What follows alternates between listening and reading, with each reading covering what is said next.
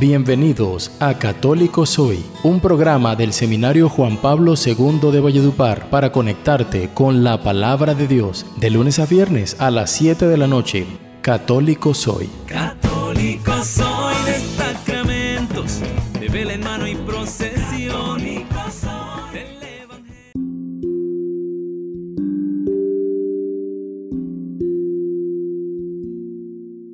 Hoy, hermanos, nos reúne de nuevo en este martes 12 de octubre el amor que tenemos por la iglesia, el amor que tenemos a nuestras radios comunitarias de la diócesis, ya sabemos, ecos de la buena noticia, esplendor de la verdad y también alegría y gozo. Ecos de la buena noticia 95.7, esplendor de la verdad 88.7. Pero entonces, hoy nos reúne de nuevo volver a hablar sobre el Evangelio de día, meditar, hacer unas sencillas reflexiones, porque con esto no pretendemos instruirlo y hacer una grandes exégesis, ni sacar exégetas de nuestras pequeñas reflexiones ni de estos programas, sino anunciarles y darles un conoci- conocimiento acerca de la doctrina eclesial de la, de la Iglesia Católica.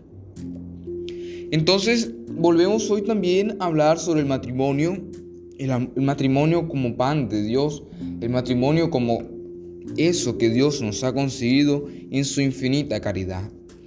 Pero antes de eso, vamos a empezar con la oración. Vamos a ponernos en manos de Dios antes de empezar. Vamos a decirle al Dios de la vida, al Dios que tanto nos ama, que nos conceda eh, ver cómo ha orado nuestra vida, que nos conceda cómo el Señor nos ha amado. Vamos a decirle con este himno, yo he sentido, Señor, tu voz amante, en el misterio de las noches bellas y en el suave temblor de las estrellas, la armonía goce de tu semblante. No me llegó tu acento amenazante entre el fragor de, tu, de trueno y de centellas. El ánima llamaron tus querellas como el tenue váguido de un infante. Porque no obedecí cuanto te oía. ¿Quién me hizo abandonar tu franca vía y hundirme en las tinieblas del vacío? Haz, mi dulce Señor, en la serena noche nos vuelva a escuchar tu canti- cantilena. Ya no seré cobarde, Padre mío. Amén. Pidamos a Dios que nos dé la fuerza, que nos dé la gracia, que nos dé la fe para seguir adelante. Hoy le pido a Dios, al Señor, al Dios de la vida, que te conceda la gracia, que te conceda aquellos deseos íntimos y puros de tu corazón, que se puedan realizar, que te puedan llegar a eso que tanto deseas que sean tus intenciones buenas. Le pido al Dios de la vida que te bendiga, que te ame, que te dé muchas gracias en tu familia, en tu trabajo, en tu matrimonio, que derrame de mil bendiciones aquella propuesta que te han hecho, sea buena, que sea buena ante los ojos de Dios. Que si te está yendo mal, le pido a Dios por ti. Le pido a Dios que te mire, que mire tu sufrimiento, que mire tus angustias, tu agonía. Le pido a Dios por aquellas personas que hoy se encomiendan a la oración universal de la Iglesia Católica. Le pido a Dios que mire la iglesia, que mire a la iglesia sufriente, a la iglesia pobre, que mire la iglesia que tanto han perseguido. Le pido a Dios que nos dé fuerza para seguir en las persecuciones, que nos dé fuerza para seguir en medio de los ventevales, en medio de tantas dificultades, en cuando creemos que la barca se va a hundir. Le pido a Dios que nos dé fe para creer en Él, que nos dé fe para seguir adelante. Vamos a pedirle al Señor también que nos dé un oído abierto para escuchar su palabra, para escuchar su doctrina. Vamos a pedirle al Dios de la vida que nos dé la gracia de escucharlo y de interpretar nuestra vida a la luz de la palabra. Por Jesucristo nuestro Señor. Amén.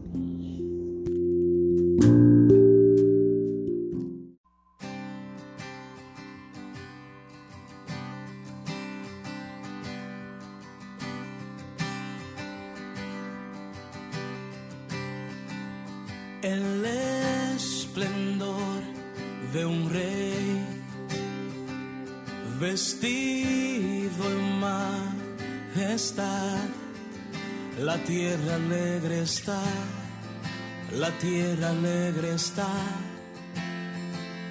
Él brilla con su luz, venció la oscuridad y tiemblan a su voz, y tiemblan a su voz. Cuán grande es mi Dios, cántalo, cuán grande es mi Dios, y todos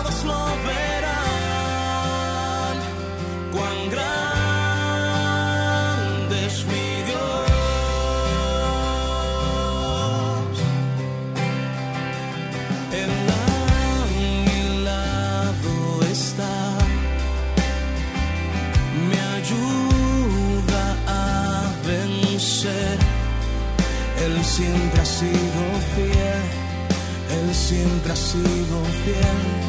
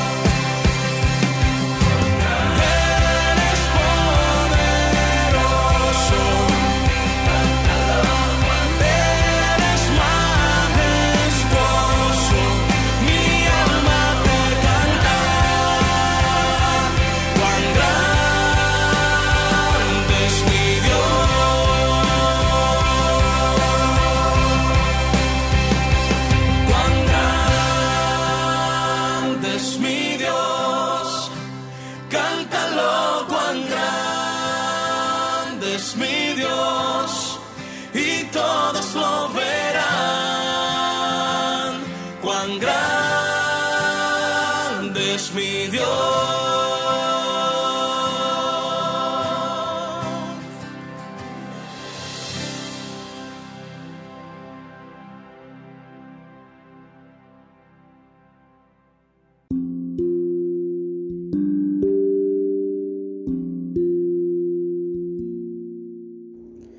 Del Santo Evangelio según San Lucas. En aquel tiempo, mientras Jesús hablaba a la gente, una mujer de entre el gentío, levantando la voz, le dijo, Bienaventurado el vientre que te llevó y los pechos que te criaron. Pero él dijo, Mejor, bienaventurados los que escuchan la palabra de Dios y la cumplen. Palabra del Señor. Gloria a ti, Señor Jesús. En estos versículos del Evangelio de San Lucas se muestran dos enfoques diferentes. En los dos personajes que se mencionan, la mujer y Jesús. La mujer que levantó la voz en medio del gentío pone de manifiesto la maternidad de María y la importancia de la lactancia. Este alimento natural que cualquier madre en las mismas circunstancias da a sus hijos y expresa su ternura y entrega. En contraposición, Jesús no hace ningún comentario al respecto y directo con relación a su madre, solamente se limita a elogiar a los que escuchan la palabra de Dios y la ponen en práctica. Indirectamente, claro que elogió a su madre, ya que fue la única persona que acogió esa palabra y la cumplió durante toda su vida, realizando la misión que Dios le tenía encomendada. Por eso tiene asignado un puesto especial en la iglesia. A lo largo de los siglos la iglesia ha vivido y sigue viviendo momentos complicados para hacer llegar a la civilización del momento las palabras del Evangelio. Por eso es interesante recordar la vocación de la Virgen que hoy celebramos, la Virgen del Pilar, cuyo origen, centrándonos en el contexto histórico y en la tradición, se apareció al apóstol Santiago y a sus discípulos en la noche del 2 de enero del año 40 después de Cristo. Junto al río Ebro, de pie sobre un pilar de jaspe, la Santísima Virgen pidió que se le construyese allí una iglesia, con el altar en torno al pilar donde estaba de pie y prometió que permanecería este sitio hasta el fin de los tiempos para que la virtud de Dios orara portentos y maravillas por su intercesión de aquellos que en su necesidad imploren su patrocinio.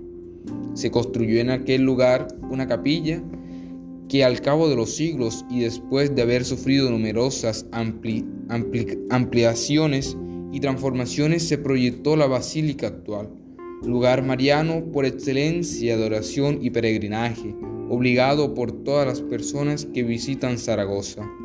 Son muchas las ciudades y gremios, tanto en España como en América, que la tienen como patrona. Es impredecible que los cristianos escuchemos, contemplemos y saboreemos la palabra de Dios para luego transmitirla a los demás, entregándonos con toda el alma y nuestra fuerza para transformar el corazón de parte de la sociedad actual tan necesitada de la buena noticia. María que se manifestó sobre una columna, siga siendo pilar y fortaleza para las personas que con fe soliciten su intervención.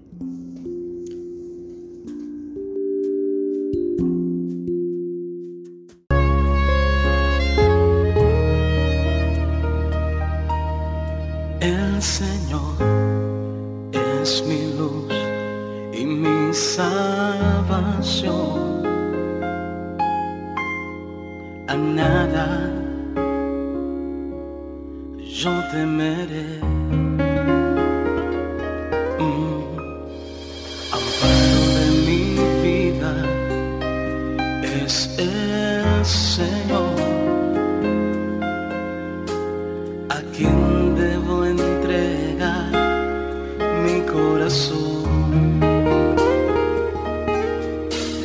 Señor es mi luz y mi salvación.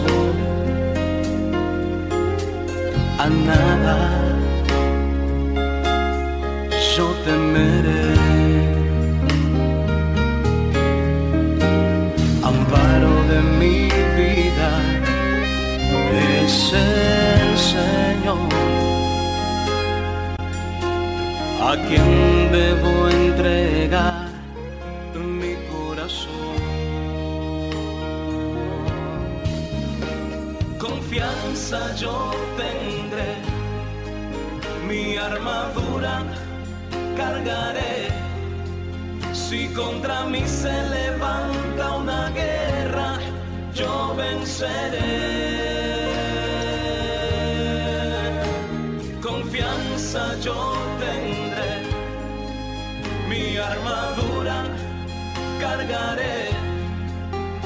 Contra mí se levanta una guerra, yo venceré.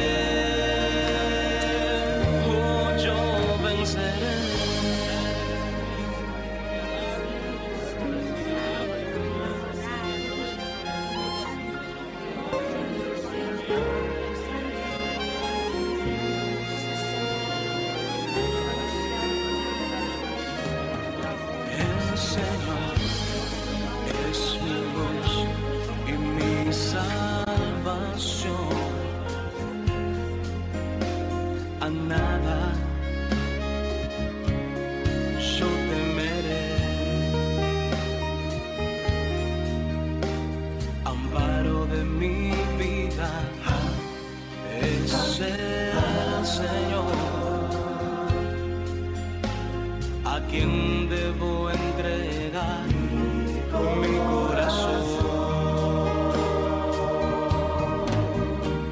Confianza yo tendré, mi armadura cargaré. Si contra mí se levanta una guerra, yo venceré.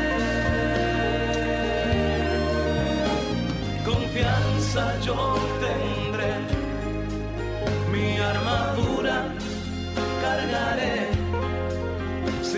contra mí se levanta una guerra, yo venceré.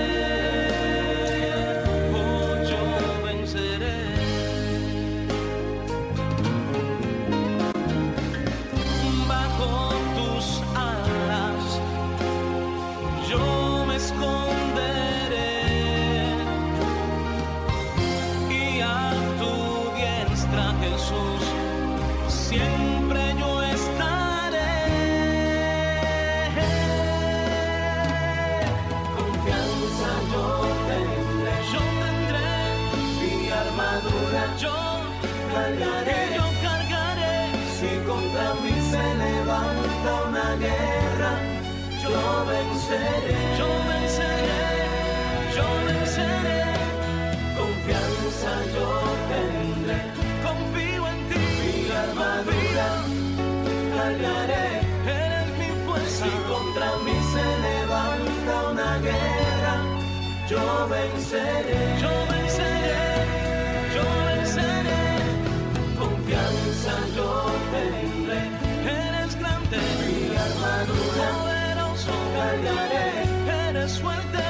contra mí se levanta una guerra, yo venceré. Oh Señor, no hay nadie confianza yo tendré como tú, mi armadura como tú cargaré, eres mi fuerza si contra mí se levanta una guerra, yo venceré.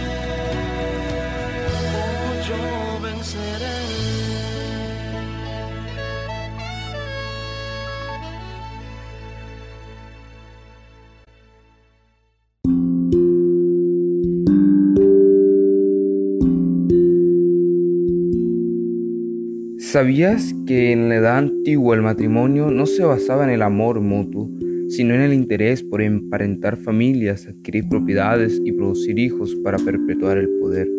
Bueno, este dato curioso no es que determine todos los matrimonios tampoco en la antigua, pero sí la mayoría de los matrimonios en la antigua se dan muchas veces por estas razones.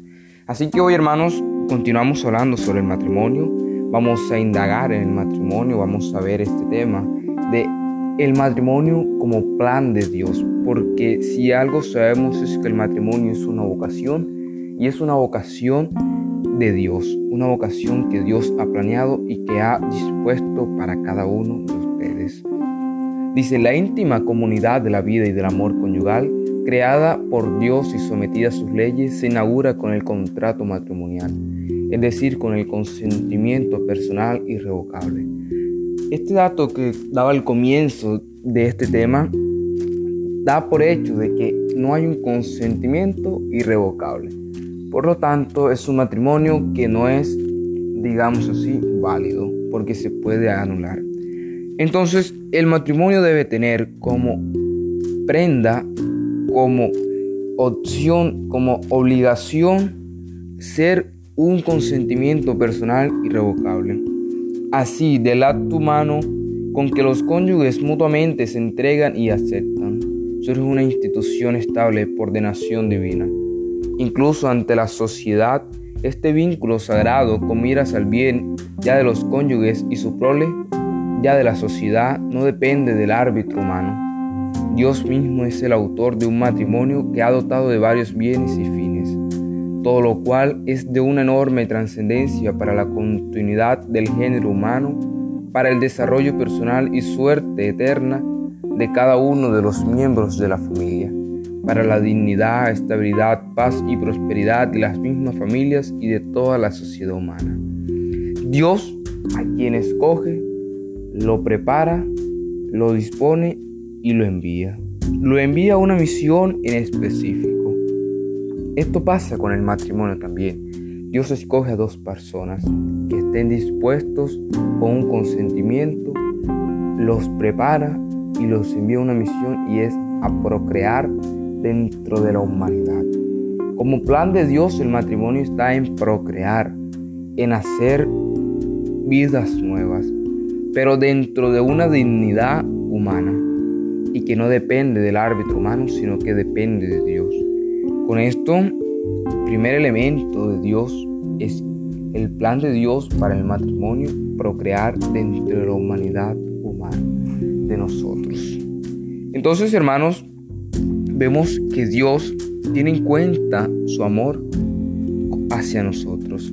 La institución matrimonial y el amor conyugal están ordenados por su índole y naturaleza propia a la procreación y educación de la prole, y constituye su cumbre y corona. Por consiguiente, el hombre y la mujer, que por el matrimonio ya no son dos sino una sola carne, con la íntima unión de personas y de obras se ofrece mutuamente ayuda y servicio experimentado, así y logrando más plenamente cada día el sentido de su propia unidad. Esta íntima unión por ser una donación mutua de dos personas, así como el mismo bien de los hijos exigen la plena fidelidad de los esposos y urgen su indisoluble unidad. Así como el mismo bien de los hijos exige la plena fidelidad de los esposos. Tener un hijo dentro de un matrimonio es tener una responsabilidad grande, es tener fidelidad. Fidelidad con quién? Con tus hijos, fidelidad con tu esposa, fidelidad con tu hogar. Hoy en día la sociedad se encuentra con muchos matrimonios destruidos, podemos decir destruidos, y que tienen hijos y el hijo está a un lado, está en otro lado, porque los papás se encuentran hoy en día separados. Es la triste realidad que hoy nos mantiene la sociedad porque no hay una fidelidad. Es una palabra tan clave y tan fácil de decir fidelidad, pero tan difícil de encarnar en nuestra vida. Es una unión, una íntima unión que se da por una donación mutua. Entonces, cuando en el matrimonio pasa esto, que es el segundo elemento del plan de Dios, como lo quiero llamar yo, el segundo elemento, es donación a la fidelidad por el respeto al hogar. Cuando una de estas dos palabras fidelidad y donación no está precisamente clara dentro de la familia, comienzan a haber problemas, comienzan a haber dificultades, comienzan a haber decadencias, comienzan a haber peleas. Y, es muy fácil notarlo. Es muy fácil notar cuando una pareja está peleada, cuando una pareja no se habla. Y uno dice, mm, no están siendo sinceros con ellos. No, no hay fidelidad, no hay donación. Entonces, para que en un matrimonio hay un equilibrio, debe de haber estas dos, donación y fidelidad de los esposos. No, no voy a decir que, que no va a haber problema, que no va a haber discusión, que no van a haber enfrentamientos, pero sí, cuando hay estas dos, hay sinceridad entre los dos y se arregla. Se arreglan el problema el uno con el otro. Hay una mutua donación. Entonces, para casarse, hay que tener conciencia de que es un plan de Dios, de que ellos no son los que han elegido casarse, es Dios quien ha elegido casarse. Cristo nuestro Señor bendijo abundantemente este amor multiforme que brota del divino manantial de la caridad y que se constituye según el modelo de su unión con iglesia. Pues como Dios en otro tiempo se unió a su pueblo con un pacto de amor y fidelidad, así ahora el Salvador de los hombres y esposo de iglesia sale al encuentro de los esposos cristianos por el sacramento del matrimonio. Permanece además con ellos para que así como el amo a su iglesia y se entregó por ella, del mismo modo los esposos por la mutua entrega se amen mutuamente con perpetua fidelidad. El auténtico amor conyugal es asumido por el amor divino y gracias a la obra redentora de Cristo y a la acción salvífica de la iglesia se rige y se enriquece para que los esposos sean eficazmente conducidos hacia Dios y se vean ayudados, a confortados en su en su sublime misión de padre y madre. Por eso los esposos cristianos son robustecidos y consagrados para los deberes y dignidad de su estado. Por este sacramento particular, gracias al cual si cumplen con su deber conyugal y familiar penetrado por el Espíritu de Cristo, con el que toda su vida está impregnada por la fe, esperanza y caridad, se van acercando cada vez más a su propia perfección y mutua santificación. Y de ahí, conjuntamente a la glorificación de Dios, de ahí que cuando los padres van por delante con su ejemplo y oración familiar, los hijos incluso cuando conviven en la misma familia, se encuentran más fácilmente el, el camino de la humanidad, de la salvación y de la santidad. Vemos en este punto de que no solamente es tener hijos, sino que esos hijos sean educados dentro de la fe cristiana. Pero para eso hay que lograr un perfeccionamiento, ya decía aquí, ir al encuentro de Jesús que viene a los esposos, que viene al matrimonio, a cuidarlos así como Él ama a su iglesia y se entregó por ella. Cristo, que es el, el mayor entre nosotros, que es quien más nos ama, que es quien vela por nosotros, cuida de los matrimonios. Cuando los matrimonios van en su encuentro y crecen en caridad, crecen en fidelidad, crecen en donación para lograr una perfección. Como decía ayer, ningún matrimonio se casa perfecto, ni nadie se casa con la mujer perfecta ni con el hombre perfecto. Pero sí se busca participar de esa perfección de Dios. Y dentro de esa perfección que se va construyendo, llevar a los hijos a la fe cristiana, una mutua santificación y con la glorificación de Dios. Que toda la gloria del matrimonio sea para Dios. Los hijos como miembros vivos de la familia contribuyen a su modo a la santificación de los padres, pues con el sentimiento de su gratitud, con su amor filial y su confianza responderán a los beneficios de sus padres y los asistirán como buenos hijos en la adversidad, no menos que en la soledad de la vejez. El estado de viudez, cuando se acepta con ánimo valiente como una continua de amor conyugal, deberá ser honrado por todos. La familia distribuirá generosamente a otras familias sus riquezas espirituales. Por lo consiguiente, la familia cristiana, al brotar del matrimonio que, se, que es imagen y participación de la unión amorosa entre Cristo y la Iglesia, manifestará a todos la viva presencia del Salvador en el mundo, la auténtica naturaleza de la Iglesia, ya sea con el amor de los esposos, con su generosa fecundidad, con su unidad y fidelidad, o también con la amable cooperación de todos los miembros. Los hijos al final de la vida, al final del matrimonio, al final de todo un fruto, se recogen. Los hijos cuidarán de de los padres cuando estén en la vejez.